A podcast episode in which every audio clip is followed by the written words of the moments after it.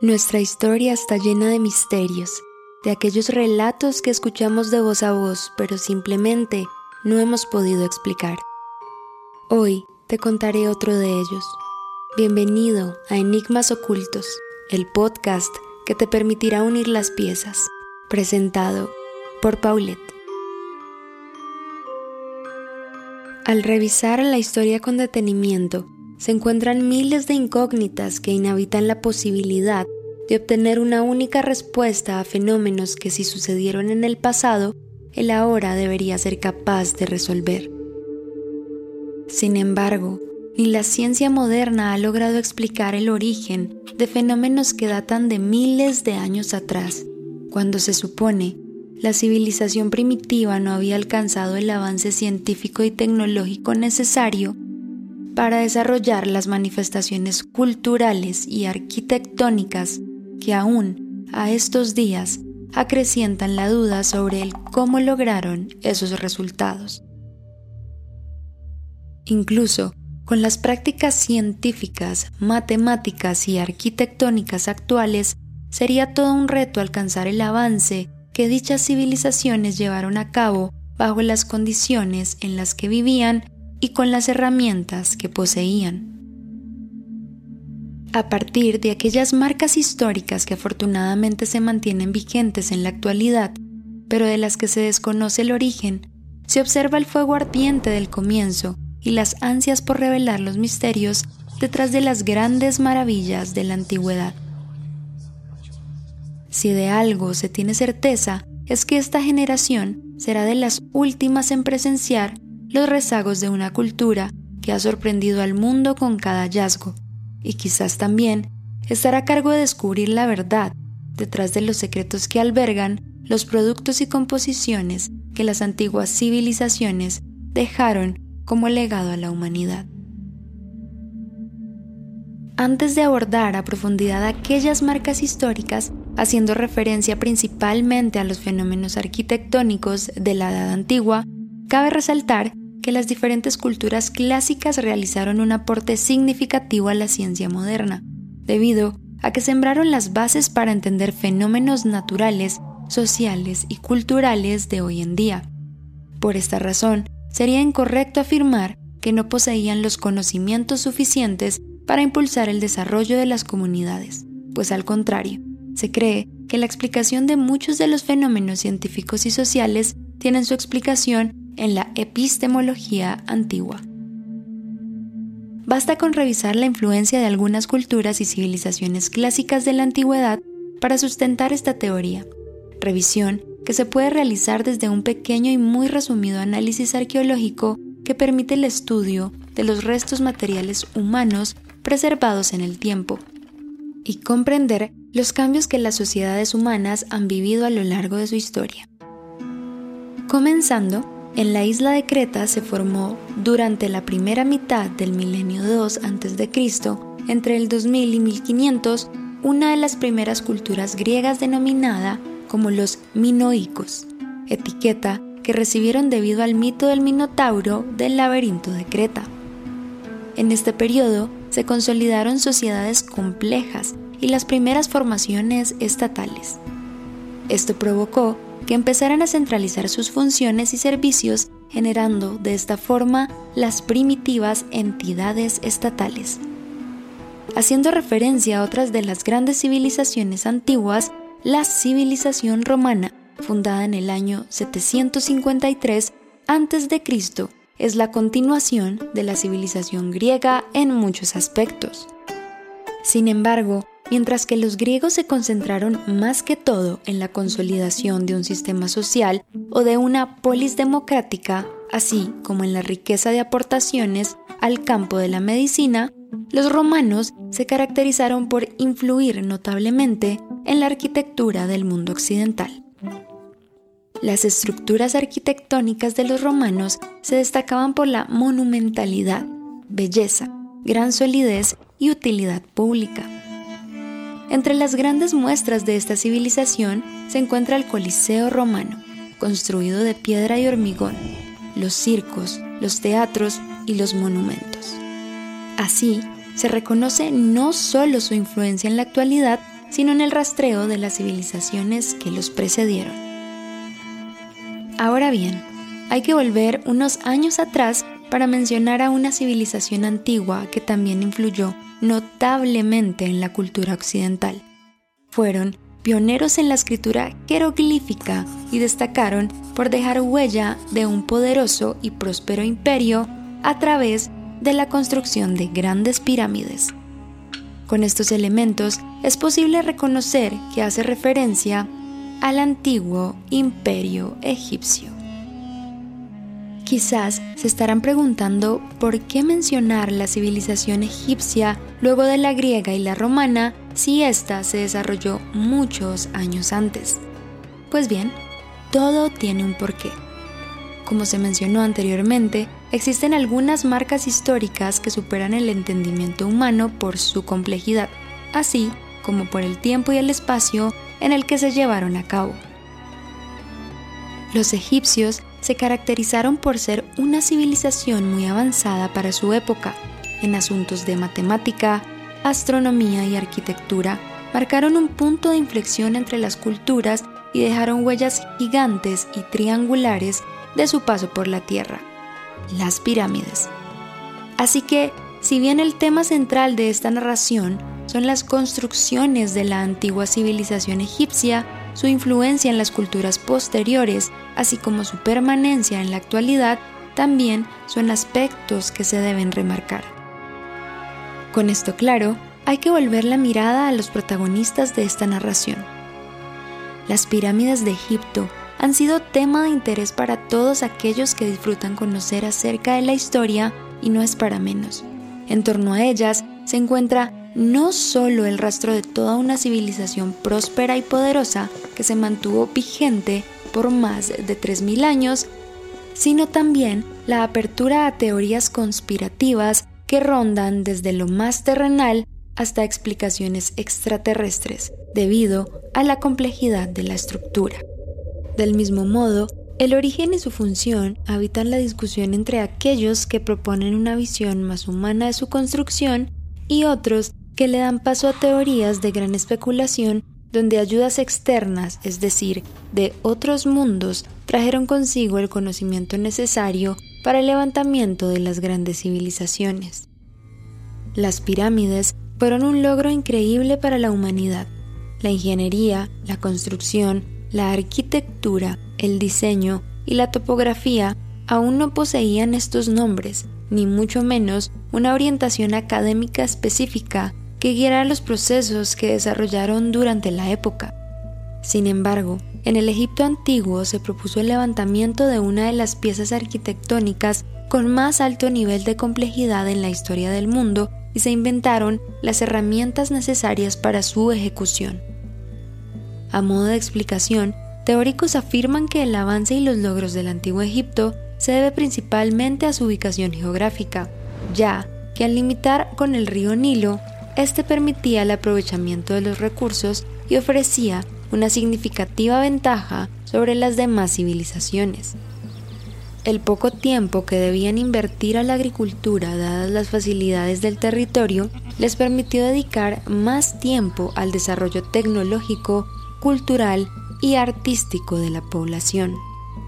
Desde su surgimiento en el año 3200 a.C., hasta su ocaso en el año 31 a.C., la vida de los egipcios se ordenaba en torno a su propio sistema de conocimiento, organizado principalmente por su característico sistema de escritura y literatura que les permitía compartir sus creencias, su vida cotidiana, divulgar su cosmogonía e insistir en sus conocimientos.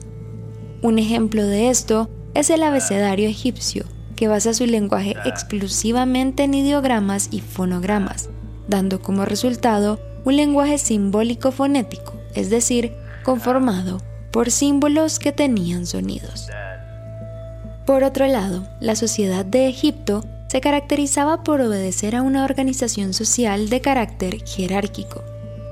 En la cabeza de la pirámide social se encontraba el faraón, quien era el representante de Osiris, dios de la resurrección, la regeneración del Nilo y de la fertilidad.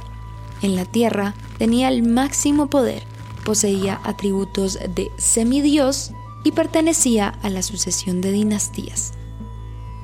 Posteriormente se encontraban los sacerdotes, quienes eran los más importantes después del faraón. Tenían un amplio conocimiento en religión y en magia, elementos que eran determinantes en la vida de los egipcios y principalmente en la de los faraones, ya que basaban sus creencias en un mito de Osiris, el dios más importante del panteón egipcio, y mediante esta consigna mitológica podían entender algunos de los fundamentos de la civilización faraónica, como el funcionamiento de la monarquía y el derecho de la sucesión. Pues Osiris, según la mitología egipcia, fue considerado un soberano justo y generoso. De modo que su mito está relacionado con las ideas del bien y del mal y con la posibilidad de una vida más allá de la muerte. En tercer lugar estaba el ejército que protegía al pueblo y detrás del ejército estaba el pueblo, conformado por comerciantes, artesanos, agricultores y pastores. Ellos tenían la lección de trabajar en la construcción de edificios públicos, palacios y pirámides. Algunos documentos mencionan que al pueblo no se le pagaba por trabajar. No obstante, se han encontrado archivos que datan de la época, donde se describen las características del trabajo y los pagos que recibían los artesanos que se empleaban en la construcción de templos y pirámides. Finalmente, en la base de la jerarquía se encuentran los esclavos, los cuales eran principalmente prisioneros de guerra y los menos importantes de la sociedad no tenían derechos y los nobles los podían comprar y vender si así lo requerían. Ahora bien, volviendo sobre la filosofía de la vida de los faraones y especialmente sobre el mito de Osiris, la civilización egipcia tenía una arraigada cultura funeraria que influía en el estilo de vida de los faraones y por tanto del pueblo en general. Para nadie es un secreto que uno de los puntos de convergencia de las civilizaciones antiguas era el pensamiento politeísta. En el caso de los egipcios, eran grandes conocedores de los astros, asemejaban cada una de las figuras astrológicas con un regalo divino o un dios específico, y esto se evidenciaba en las narraciones mitológicas, así como en la consolidación de sus creencias y en todas sus manifestaciones artísticas.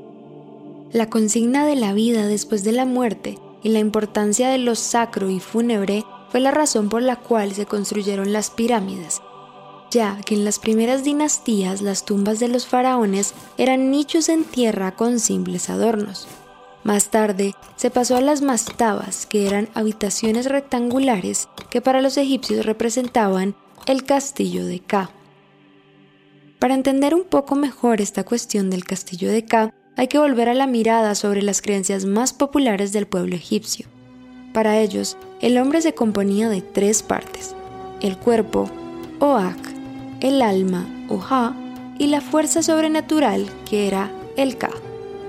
Después del fallecimiento, el Ha tomaba la forma de un ave con cabeza humana que recorría la tumba, y el Ka era la fuerza vital que se reunía tras la muerte, dando la vida eterna. Entonces, como se puede deducir, el hecho de morir ya suponía una trascendencia del cuerpo y del alma hacia el Ka. No obstante, para que este proceso pudiera cumplirse, el cuerpo debía mantenerse intacto, ya que era la única forma de que el Ka tomara posesión de él. De esta manera, no solo se explica la importancia del acto fúnebre, sino también de la momificación, pues era la única forma de conservar el cuerpo para la posesión.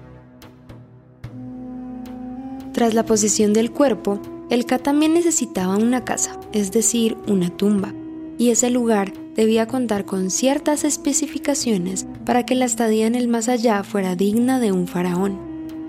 Por tanto, uno de los primeros requerimientos que se mantuvo, incluso después con la consolidación de las pirámides, era que la tumba estuviese terminada el día que el faraón muriera. También debía tener la representación de los alimentos en las paredes de la tumba, así como muebles y trabajadores que les hicieran las tareas en el más allá. Estos últimos se representaban en forma de usheptis, pequeñas figuras momiformes que se depositaban en las tumbas.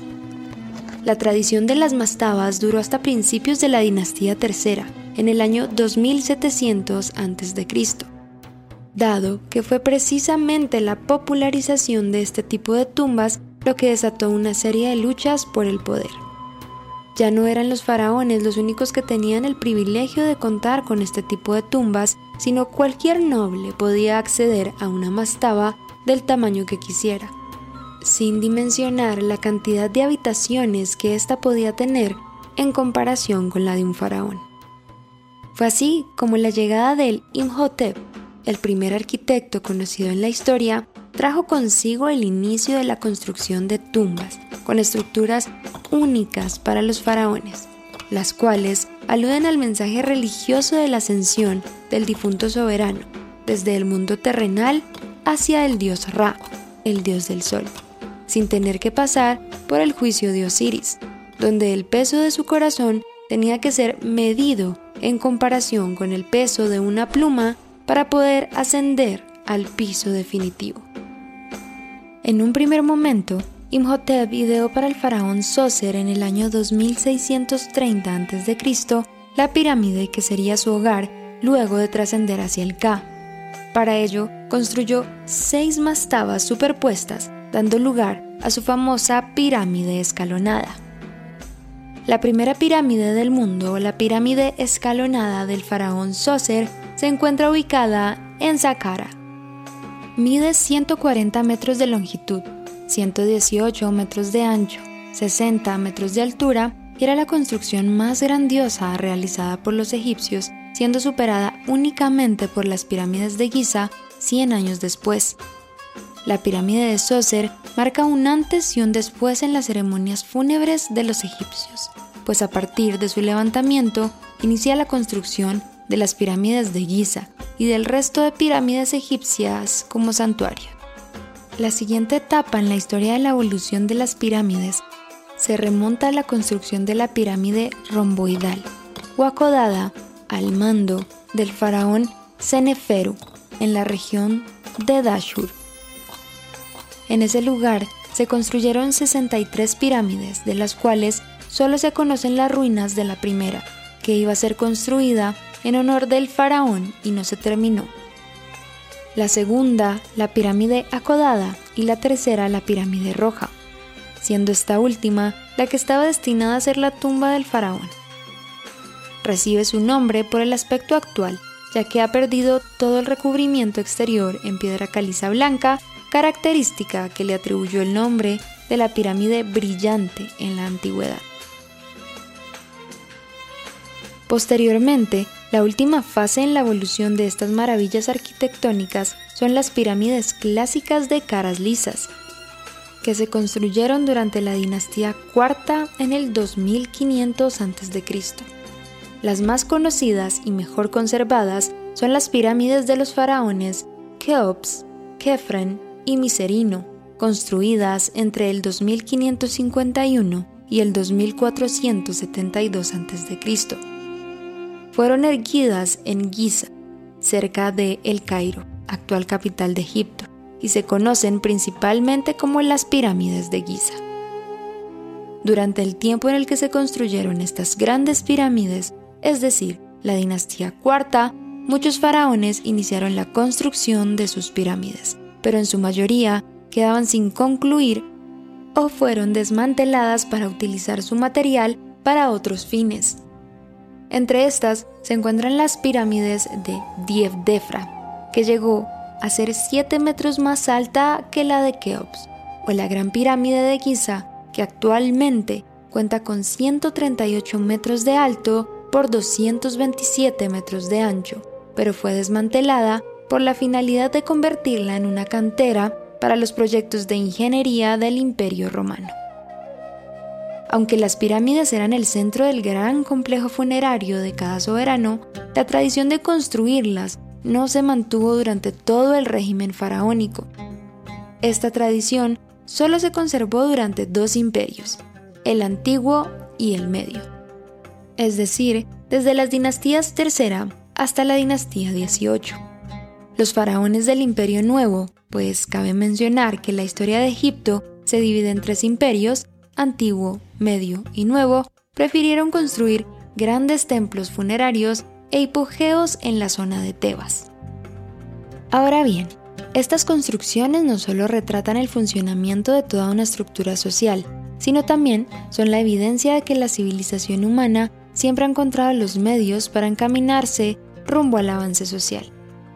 Durante más de 4.500 años, las pirámides fueron un enigma para la sociedad y mucho antes estuvieron bajo la sombra del olvido, resultado de la caída del imperio egipcio ante el imperio romano en el año 31 a.C., cuando Octavio triunfó ante Marco Antonio, amante y aliado de Cleopatra, la última gran gobernante de una lista de faraones.